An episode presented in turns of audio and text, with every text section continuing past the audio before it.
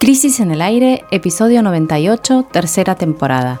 Movimiento de masas, sin verdad sobre el atentado a la AMIA y el salvavidas del litio. Jimena Tortini, Mario Santucho y Natalia Gelos analizan los tres temas más importantes de la semana. Como no podía ser de otra manera, hoy Crisis en el aire comienza con el último cimbronazo político. Sergio Massa llega al gabinete y nos preguntamos, ¿se trata de la bala de plata del gobierno del Frente de Todos? En el segundo bloque, un informe de los servicios de inteligencia israelíes desbarata lo que sabemos sobre el atentado a la AMIA. ¿Dónde está la verdad? Para cerrar este podcast, hablamos de las promesas del litio, mientras el planeta ya está en las últimas. Bienvenidos a Crisis en el Aire. El jueves, el gobierno del Frente de Todos dio un giro fundamental al nominar a Sergio Massa como nuevo ministro de Economía.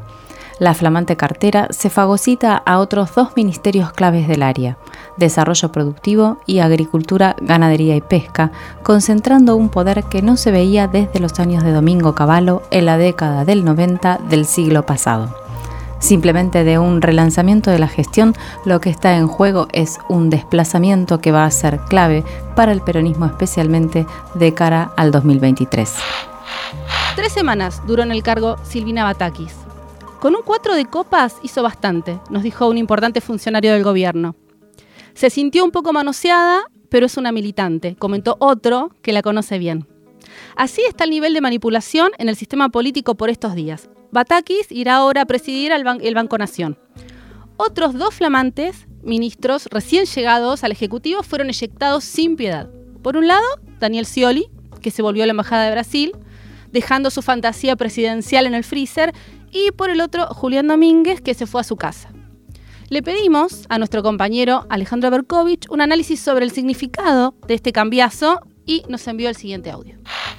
El juego de pinzas y el operativo desgaste con el que Massa terminó desembarcando en el Gabinete Nacional y confinando a Alberto Fernández a un rol de presidente protocolar, más a la europea, eh, va a tener que ser estudiado por los manuales de comunicación política y de política en general de acá en adelante. Pero en términos económicos, lo que se espera ahora son las primeras definiciones de un Sergio Massa que copó producción, copó agricultura, copó economía, pero no terminó de coronar todo el espacio de decisión económica que se pensaba podía llegar a, concentrar en un principio.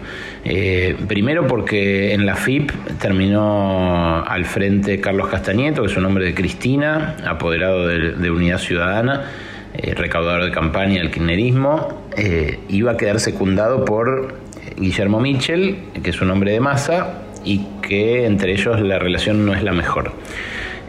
segundo, porque también sobrevivió el equipo de energía y esta es, la principal pregunta cómo se va a articular este acuerdo político de cúpula entre Cristina y Massa para arrinconar a Alberto Fernández y tratar de devolverle algo de, movilidad a una gestión paralizada frente a la crisis, cómo se va a traducir en eh, las decisiones económicas que pasan por energía y que en parte son las que nos eh, trajeron a esta crisis. La demora en la construcción del gasoducto, eh, la procrastinación permanente a la hora de segmentar tarifas y de reducir subsidios a los sectores más acomodados. Lo otro que falta saber es qué plan va a desplegar Massa contra la pérdida de reservas del Banco Central y si eso va a involucrar una devaluación, un salto discreto del dólar oficial, como el que reclaman los economistas de la Citi,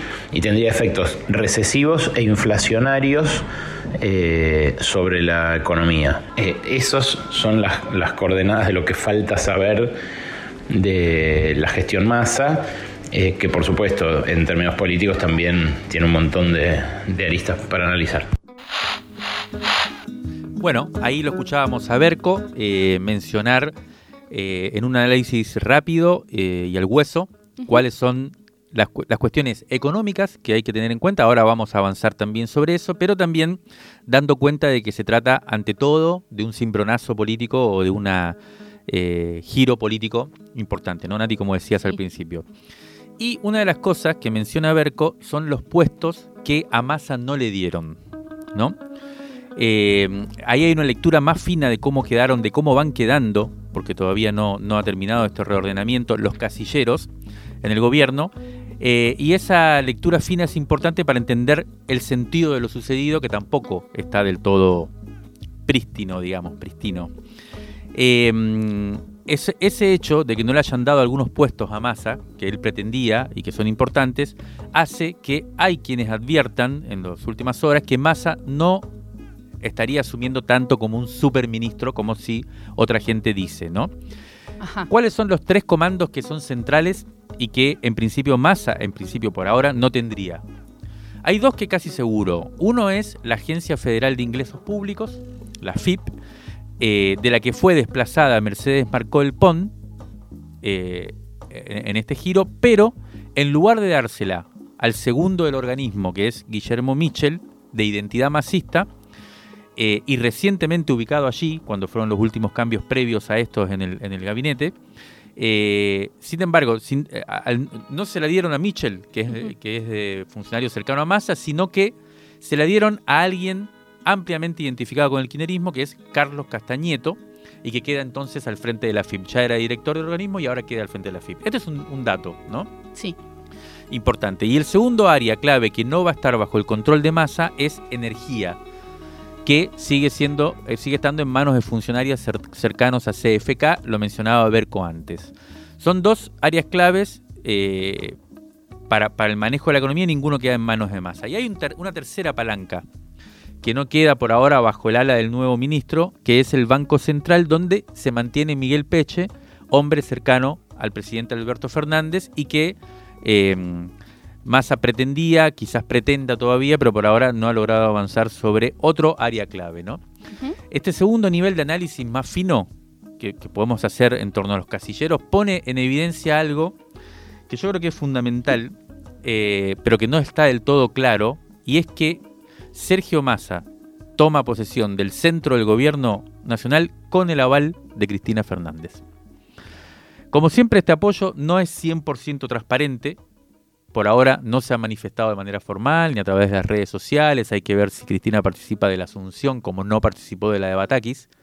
Eh, hay que ver si va a estar el miércoles en la Asunción de Massa o no. Pero sí es un apoyo que puede leerse entre líneas. Em, por ejemplo, hablando con, gente cercana al kirchnerismo, lo que nos dicen es, es obvio que ella acuerda con este cambio tan importante, porque si no sería imposible concretarlo. Ese es uno de los análisis. Otros dicen directamente que se trata de una jugada de CFK, que la principal impulsora de esto es Cristina. Em, pero la pregunta que para mí queda sin responder en este, cuando hay estas vorágines, digamos, siempre pasa que que hay algunas preguntas medio claves que quedan ahí como sin responder y la cosa avanza, ¿no? Y seguimos y pasamos de pantalla y algunas cosas van quedando ahí eh, como cuestiones y, sin respuesta y que son importantes, me parece a mí, para entender el sentido de lo que sucede, ¿no? Por ejemplo, ¿por qué tanto Cristina Fernández y Alberto Fernández, o uno u otro, hace tres semanas cuando asumió, cuando renunció Guzmán, sí y esta hipótesis de que Massa asumiría como superministro eh, quedó en primer plano, sin embargo, no se concretó. ¿Qué pasó? Hace tres semanas que eh, no aceptaron el ingreso de Massa como él quería hacerlo y ahora sí lo acepta. ¿Qué pasó? ¿La crisis se profundizó? Eh, no está claro. Hay quienes dicen, por ejemplo, le preguntamos a alguien de la cámpora, que por supuesto hablan todos en ahora, pero le preguntamos ¿Por qué eso? Y, nos decía una hipótesis que puede ser interesante, que es, en ese momento, por la sorpresa de la, renuncia de Guzmán, no tenían acordado cuál era el programa económico a implementar. Y durante estas tres semanas... O sea que ahora sí habría un plan. Durante estas tres semanas podría pensarse que estuvieron punteando un poco, discutiendo un poco cuál sería en, eh, ese plan. Es una respuesta que muestra un poco ordenado el asunto. En general, las cosas suelen ser más a borbotones y más en este gobierno, pero suena verosímil. Bueno, otra pregunta de estas que, quedan en el tintero o en el aire y que, bueno, también tiene sentido reponer ahora para entender también un poco, como decías Mario, ¿no? más a fondo lo que está pasando, es por qué se tiene que ir Batakis si ella también contaba supuestamente con el aval permanente de Cristina Fernández de Kirchner, ¿no? Bueno, también una fuente calificada de estas que ahora solo hablan en off nos decía que era muy difícil para la ministra Batakis construir autoridad, en, materia económica, digamos, donde la autoridad también eh, es todo de alguna manera, especialmente porque la hipótesis de masa había quedado plantada, como decíamos recién, y eso estaba funcionando como un elemento de horadación, podríamos decir. Em, el Poder Real empujó la llegada de masa, creo que lo vimos todo, en las negociaciones, en la circulación de versiones, en cuál fue el medio que primero ¿no? Eh, planteó que, que Massa ya era el superministro. Esta suerte de operativo clamor, digamos, terminó de catalizar el arribo de masa, la salida de Batakis. Ayer también vimos en los festejos de los mercados, ¿no? Con una caída del dólar blue por debajo de los 300 pesos, un aumento importante de los bonos argentinos, el descenso en el riesgo país, etcétera. Bueno, Berco también nos habló de ese factor cuyo apoyo los mercados podría ser clave en las semanas que vienen. Eh, vamos a escuchar ahora otro audio que nos envió Berco. Otra lista importante eh, del futuro de Massa y por ende del plan económico tiene que ver con la relación del nuevo superministro con el establishment. Massa tiene apoyos muy claros entre las petroleras, los bancos eh, y algunas, algunas eh, otras empresas multinacionales que, bueno, ahora hay que ver cómo se comportan frente a él. Un riesgo que ya padeció Macri eh, es eh, creer que afinidad, apoyo eh, o incluso mecenazgo en campaña significan acompañamiento total en términos de inversiones. Ya hubo un presidente que creyó que sus amigos iban a generar una lluvia de inversiones por el solo hecho de que gobernara él y eso no pasó con Macri. Así que resta ver cómo le responde también el empresariado a Massa, qué condiciones termina pactando con él eh, y hasta qué punto influye sobre este plan de estabilización que digo puede incluir o no una devaluación y un nuevo capítulo del ajuste. Bien, lo primero y súper importante para tener en cuenta es que el arribo de Massa al gobierno pone en juego por primera vez una coincidencia que hasta ahora no se había dado con tanta claridad, así de esta manera, entre el deseo de CFK y el del establishment económico. Ambos ahora parecen estar confluyendo en torno al nuevo ministro de Economía. Recordemos que esto no había sucedido aún en lo que va del gobierno del Frente de Todos, o al menos desde que se concretó el acuerdo con el FMI cuando el establishment parecía sostener a Guzmán, CFK tomó distancia. Cuando Cristina parecía estar detrás de los movimientos de Batakis, incluso si era para prometer un ajuste más intenso, el poder económico no se involucró. Ahora parecen estar promoviendo desde ambos lados el arribo de masa al poder. Esa coincidencia me parece que es la clave de lectura de lo que está pasando. Sí. La, la gran pregunta ahora es que lo que tendremos que ver en los próximos días es cómo se responde, es, si esta, cómo se responde esta pregunta, ¿no? Si esta coincidencia podrá transformarse en un acuerdo para salir de la crisis o si va a ser imposible conciliar los distintos intereses frente a una crisis justamente que cada vez se agudiza más. Un último dato clave que aún no mencionamos es la renuncia, horas antes del anuncio de que Massa sería el nuevo ministro de Economía, de Gustavo Vélez, una de las piezas más cercanas al presidente. Habrá que ver en fino los motivos de ese alejamiento, pero sin dudas es una muestra más del vacío de poder que está sufriendo la figura de Alberto Fernández por estos días. Bueno, sí, también en las próximas horas habrá novedades de enroques y cambios también en otros sectores del gobierno, tal vez que parecen menos centrales y en las segundas líneas.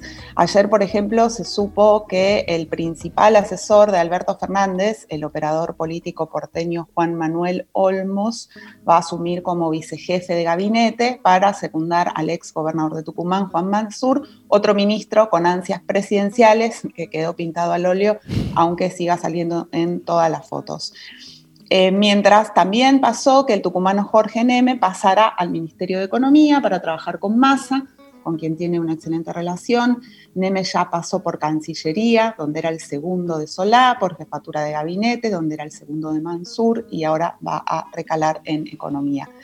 También se rumorea y se, hubo muchos rumores, ¿no? De fusiones de, ministerios y que entre varias opciones de fusiones, pero la que casi se da por confirmada es que el Ministerio de Obras Públicas, que está a cargo de Catopodis, se eh, anexará al Ministerio de Transporte, que estaba a cargo del masista Alexis Guerrera. Bueno, las novedades y versiones van a seguir de manera incansable hasta el miércoles, cuando Massa va a asumir efectivamente en economía y va a brindar los primeros anuncios, según dijo ayer eh, después de reunirse con Alberto, ¿no? que el miércoles va a haber anuncios, los primeros anuncios de su gestión.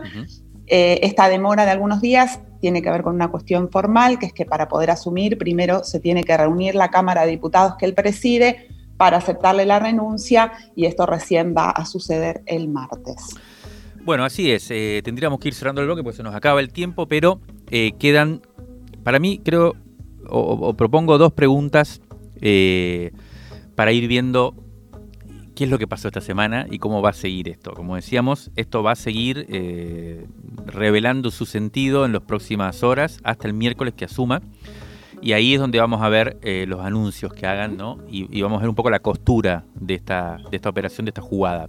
Pero hay dos preguntas. La primera ya un poco lo anticipaba Jime cuando contaba esto de que se dio a conocer el jueves, pero recién el miércoles asume. Em, esta, especie como de reorganización eh, en tiempo real, ¿no? una cosa meditada, planeada, efectivamente acordada, sino que como que se van habiendo versiones, algunas se concretan, otras no.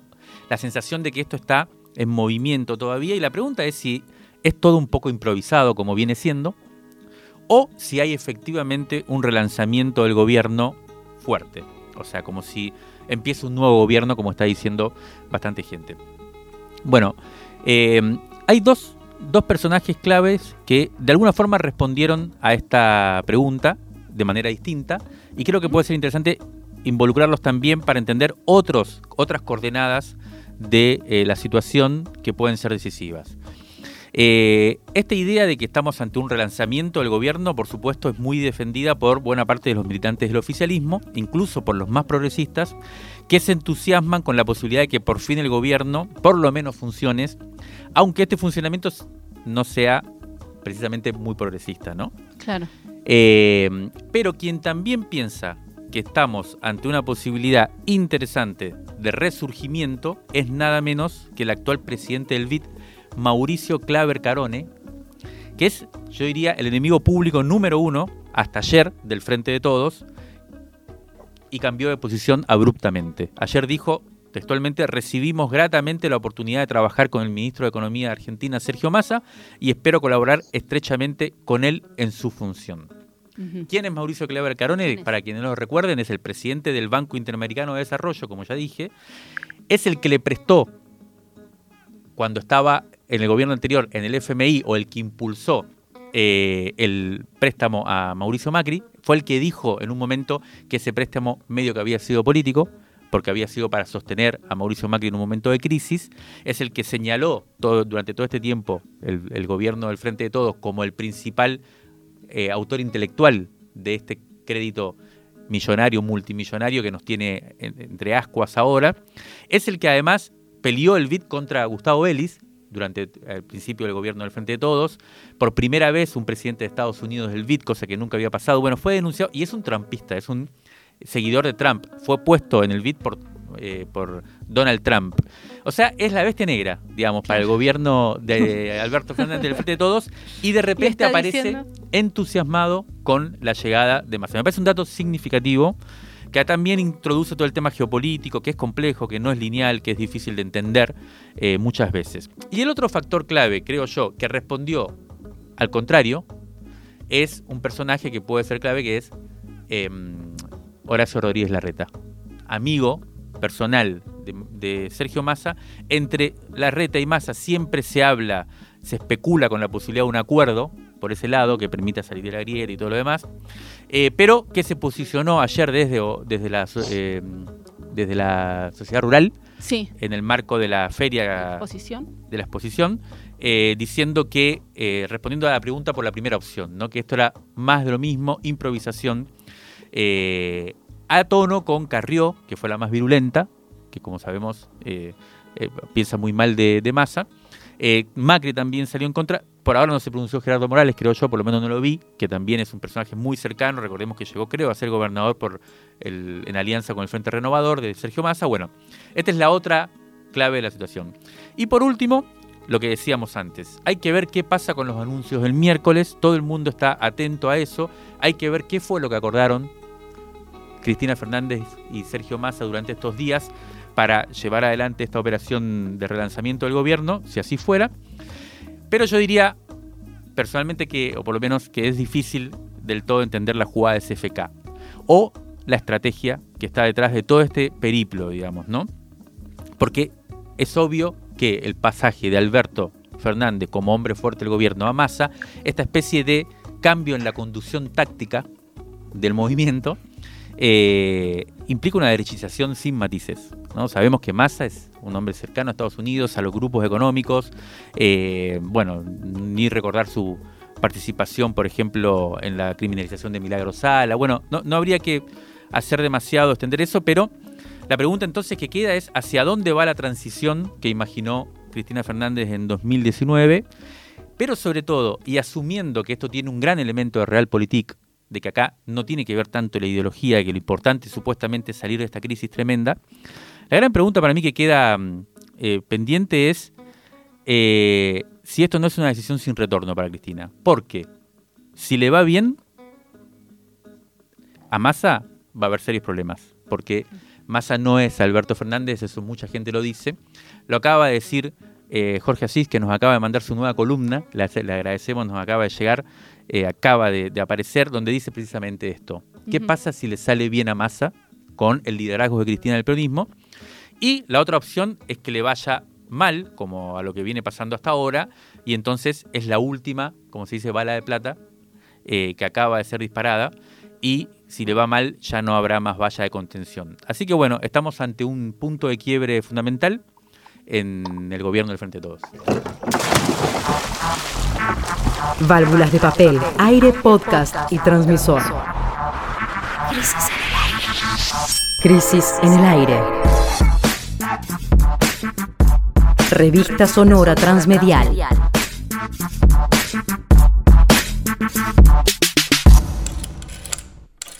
Revistacrisis.com.ar En el segundo bloque de Crisis en el Aire vamos a volver sobre uno de los temas que nos obsesionan, los servicios de inteligencia y su relación con la democracia.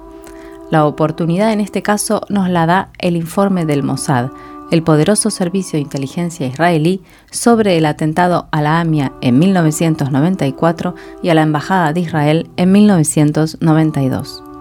Este informe fue filtrado al diario estadounidense New York Times, que lo publicó el viernes 23 de julio, y luego en medio de la crisis fulminante del gobierno, el portal Infobae anunció con bombos y platillos una ampliación a la medianoche del miércoles 27. Y esta mañana temprano soltó dos notas más. ¿Qué dice el informe del Mossad y por qué es relevante? Vamos a intentar resumirlo en sus aspectos más relevantes en este bloque. Bueno, lo más importante y, lo que ocasionó el, primer impacto fuerte de la información es que según la nota del New York Times, que como decías Nati, se publicó el viernes de la semana anterior, o sea, en la misma semana en la que se cumplieron 28 años del atentado a la AMIA, según como el New York Times escribió la nota, el Mossad sostiene o sostendría que los dos atentados, tanto el de la AMIA como el atentado a la Embajada de Israel, que fue dos años antes, por estos atentados murieron 100 personas en la Argentina y hubo centenares de heridos. Bueno, el Mossad sostiene ahora, según este informe, que los dos atentados fueron cometidos por la organización Hezbollah sin la participación del gobierno de Irán ni de argentinos en el atentado. Por ejemplo, sobre el atentado a la AMIA, en la nota del New York Times dice textual, no fueron ayudados a sabiendas por ciudadanos argentinos ni asistidos en el terreno por Irán. Bueno, ¿qué pasa? En concreto, esto, este, estas afirmaciones contradicen lo que hasta ahora considerábamos sabido sobre los atentados. Por ejemplo, la versión judicial argentina es que en el atentado a la AMIA estuvieron involucrados al menos tres funcionarios iraníes de la embajada de ese país en Buenos Aires. Esto es la verdad judicial, digamos, en la causa que dio lugar, bueno, también tiene todo un, correlato político, todos recordamos lo que significó el famoso memorándum con Irán, por ejemplo, que era un acuerdo para esclarecer justamente, para intentar esclarecer, o se presentó así, este, este tipo de participación.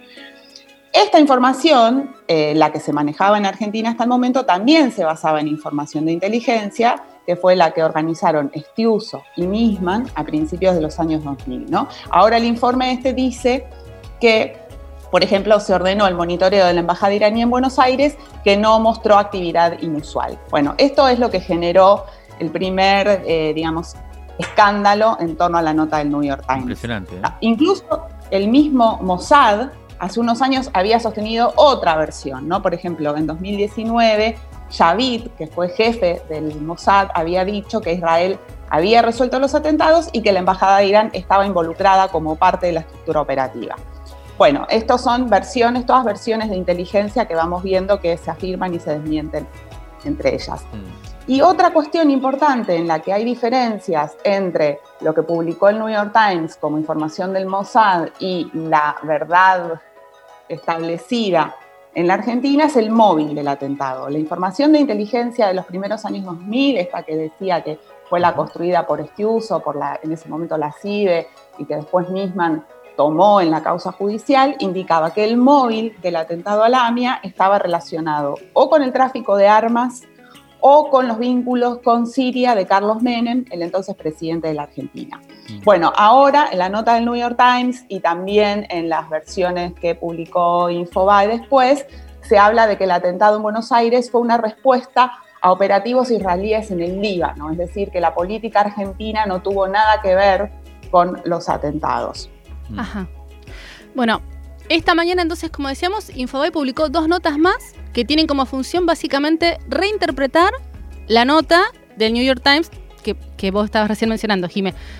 Dice haber tenido eh, Infobae acceso al informe completo de Mossad, que no publican, y el mensaje de la edición es que la embajada de Irán y sus funcionarios, si estuvieron involucrados, sí estuvieron, involucrados de manera operativa en la logística de los atentados.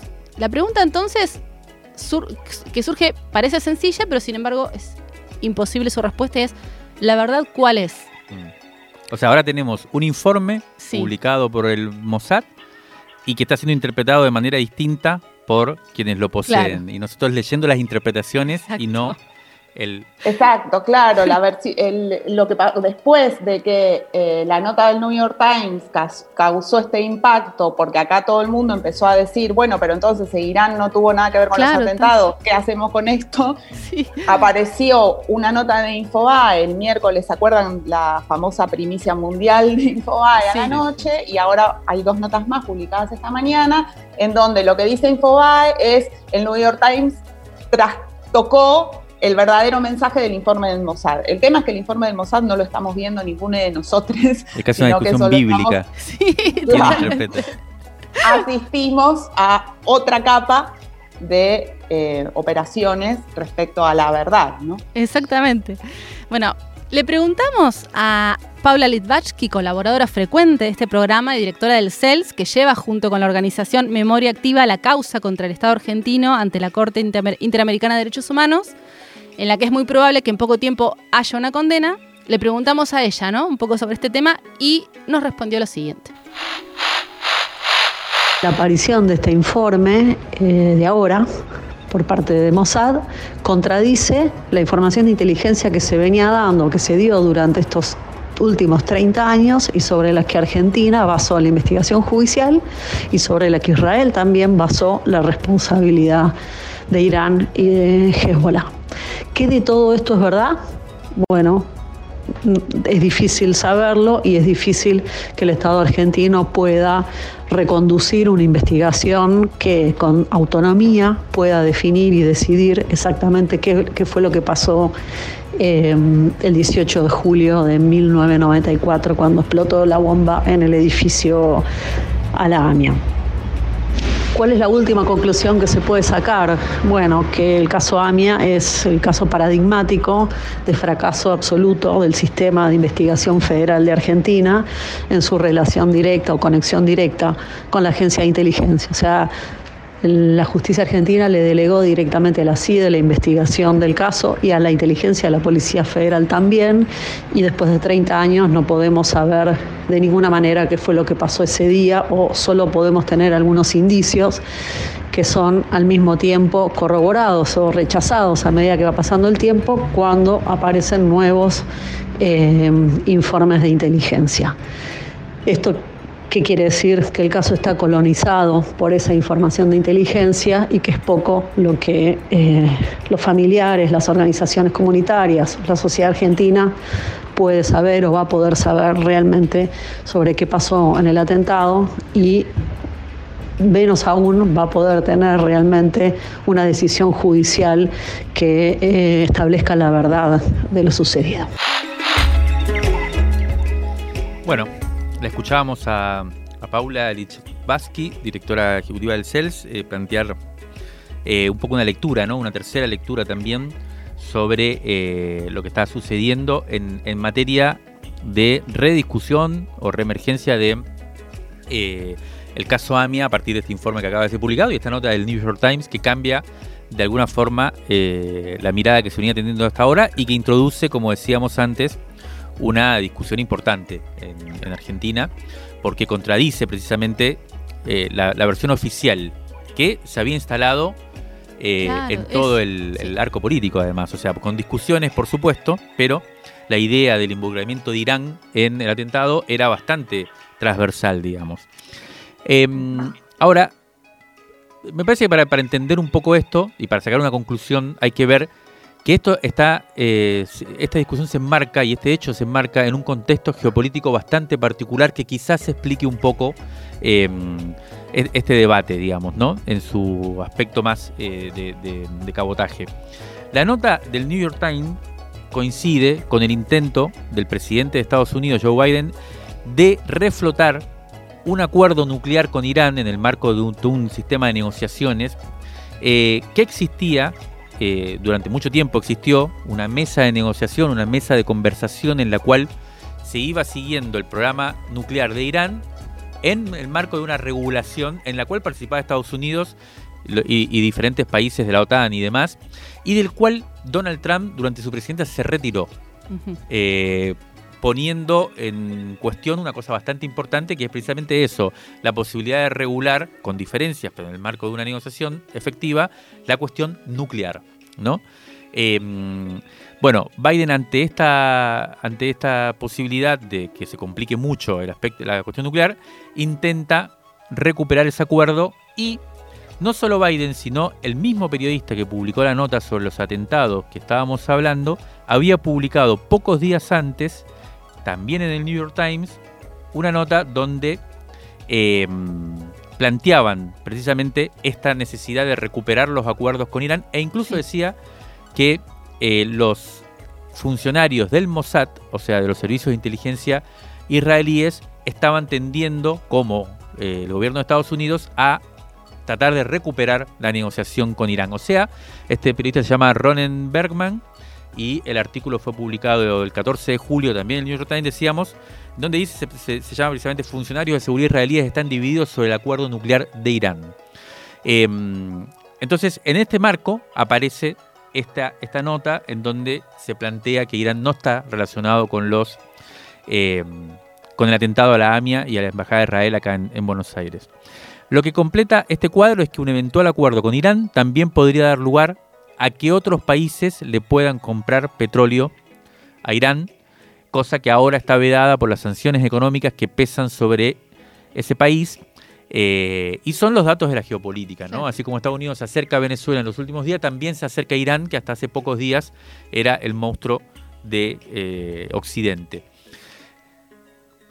Conclusión, ¿por qué contamos todo esto? Porque pone una vez más en evidencia la colonización eh, de los servicios de inteligencia argentinos que durante todo este siglo han funcionado básicamente como una especie de base local de los servicios eh, de espionaje internacionales, básicamente los más potentes, la CIA y el Mossad, que por supuesto eh, toman decisiones según las necesidades de su gobierno y gobiernos como los nuestros, al no tener precisamente un pensamiento estratégico, terminan siendo, como si se dijera, el pato de la boda en este caso.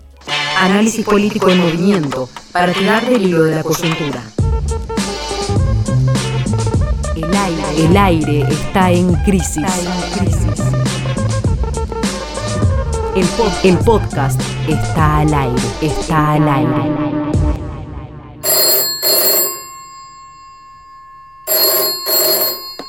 Rescate emotivo, un diamante impreso en una crisis, 1973-2021. Crisis 69, abril de 1989. La revista elabora una investigación sobre la reforma a la justicia penal que da paso al juicio oral y plantea la posibilidad de realizar juicios por jurados. Alberto Binder, autor del proyecto, escribe sobre lo que esconde el miedo a ese cambio y sobre la urgencia, siempre vigente, de una justicia independiente y justa.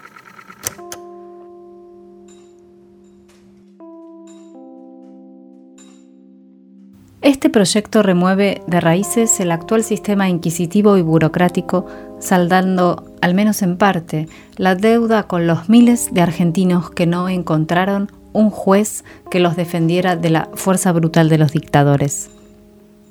Es de destacar, ante todo, que lo judicial se vincula con el poder y por ello resulta susceptible de socialización. Los sistemas judiciales tienden a actuar como cajas negras dentro de la sociedad.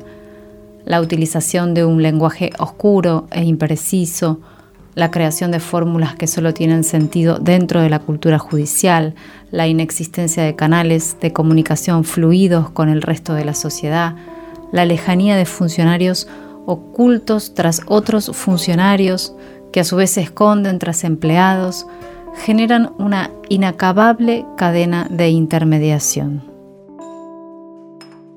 Todo esto ha condenado a que nuestro sistema judicial, en especial el que rige en la justicia federal, sea oscuro. Y ese progresivo oscurecimiento se vincula al proceso que tiende a impedir el control de lo que hacen los jueces. La judicatura no ha sido entendida como una función estatal, creada por los ciudadanos y pagada por ellos, sino como un estado natural, un orden sagrado, una calidad personal que convierte a ciertas personas en voceros de la justicia y el derecho. La transparencia en la gestión en el ámbito judicial implica rescatar el principio de control popular por parte de los ciudadanos sobre la tarea de los funcionarios. Alberto Binder es abogado, asesor de proyectos de reforma judicial en diversas provincias argentinas y países de América Latina.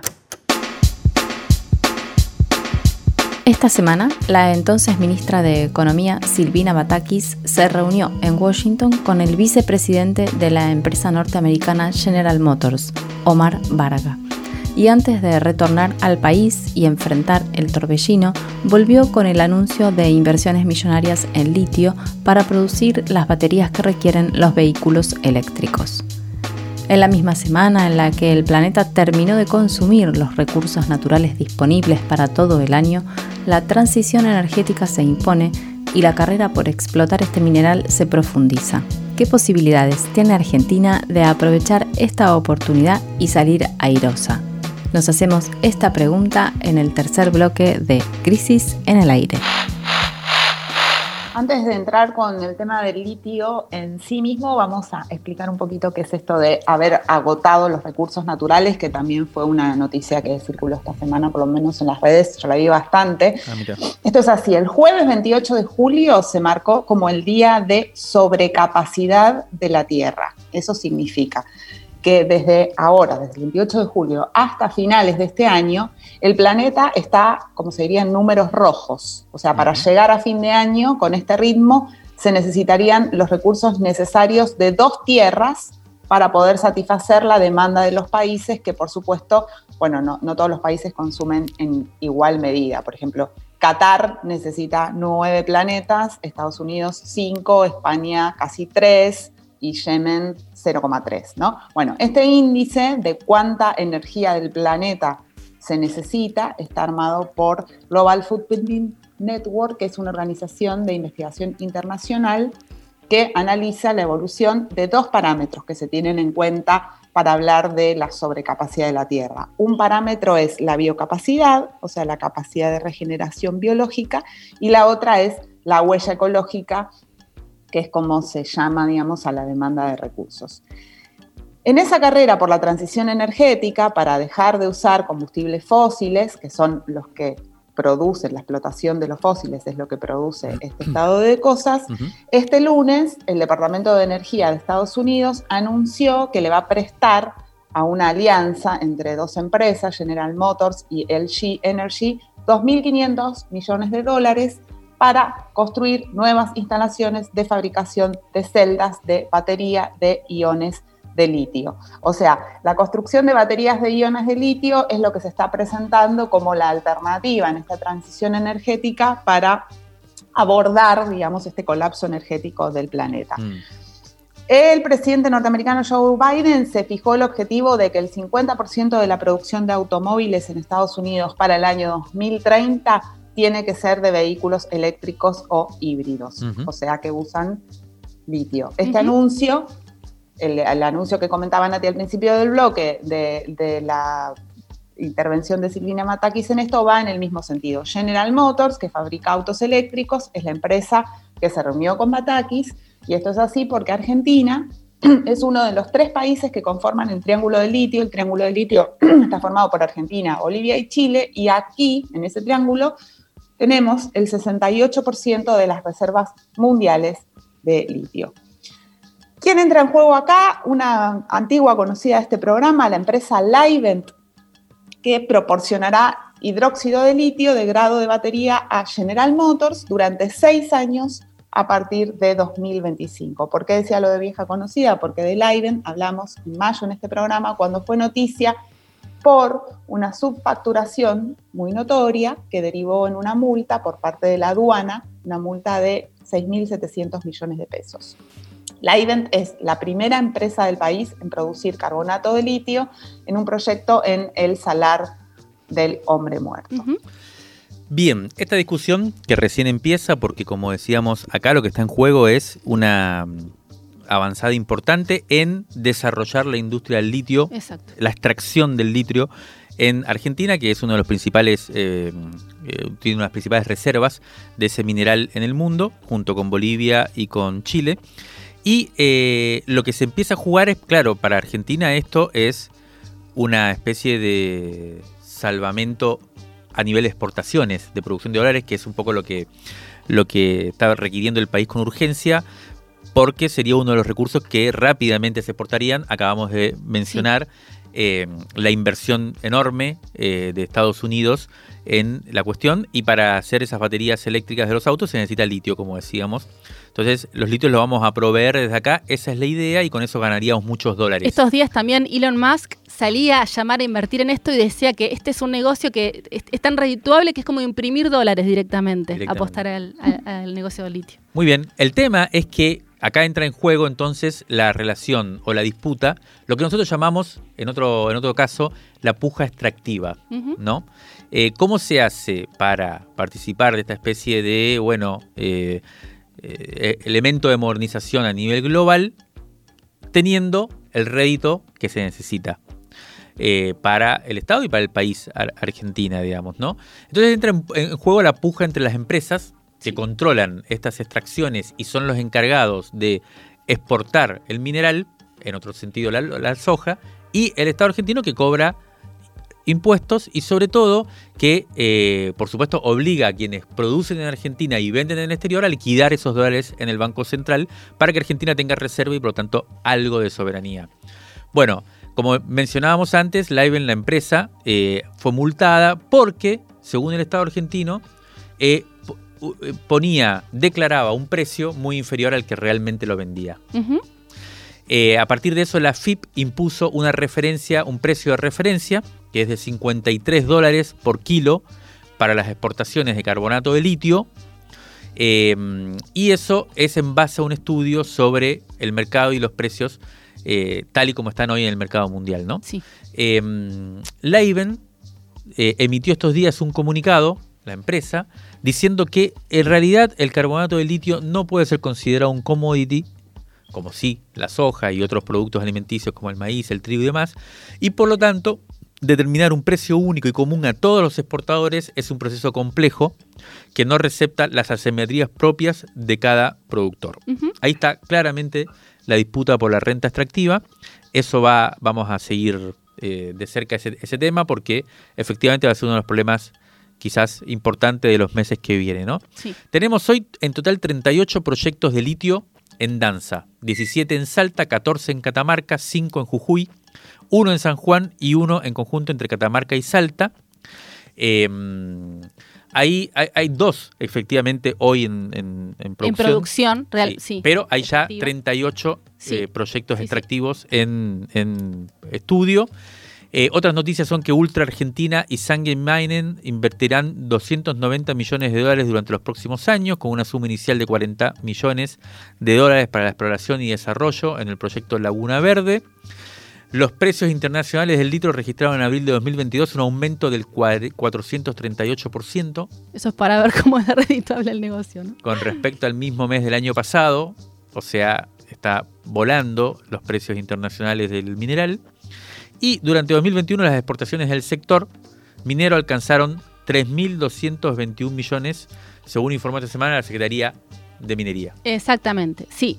Esta semana hubo como varias noticias. Salió en New York Times también un artículo en el que se hablaba de la compañía australiana Promins, que de alguna manera ofrecía un modo diferente de extraer el litio, que es más amigable en teoría con el medio ambiente, y entonces como que bueno, se ponía, también hay que ver, ¿no? Si esto efectivamente es así o no.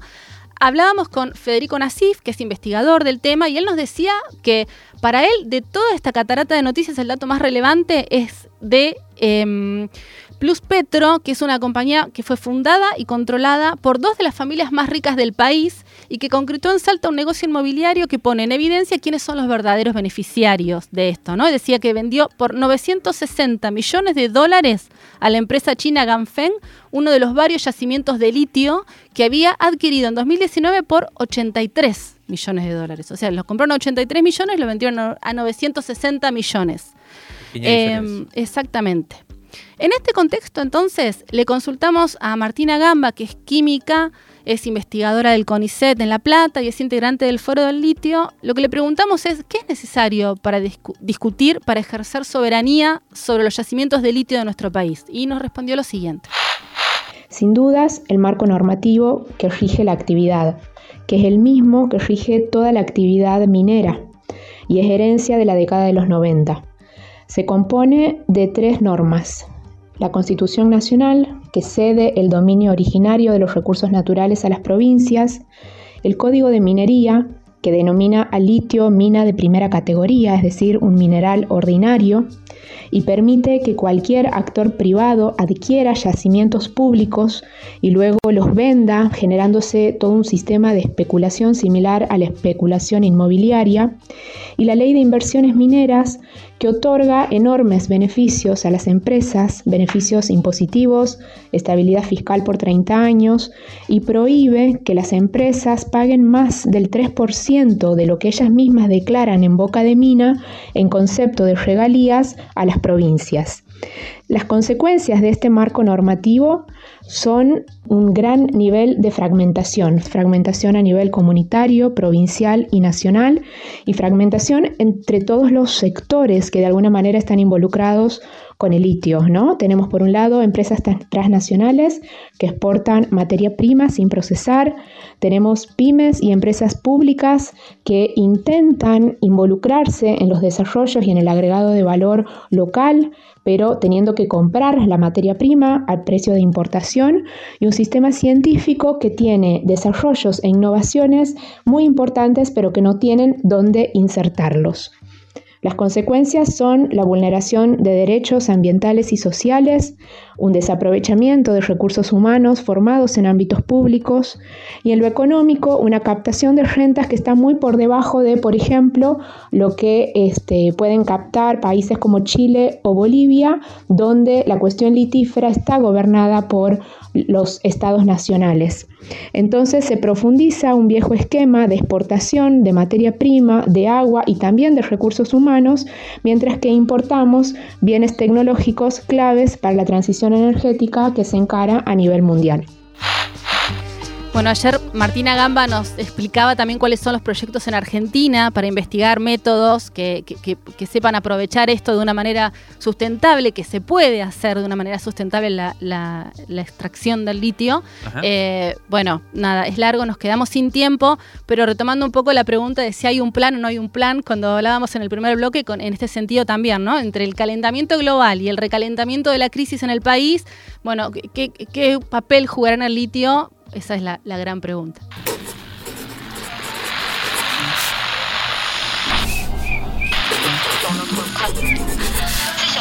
Crisis en el aire. Crisis en el aire.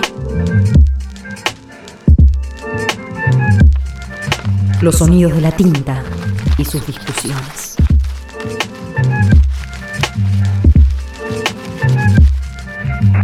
Revistacrisis.com.ar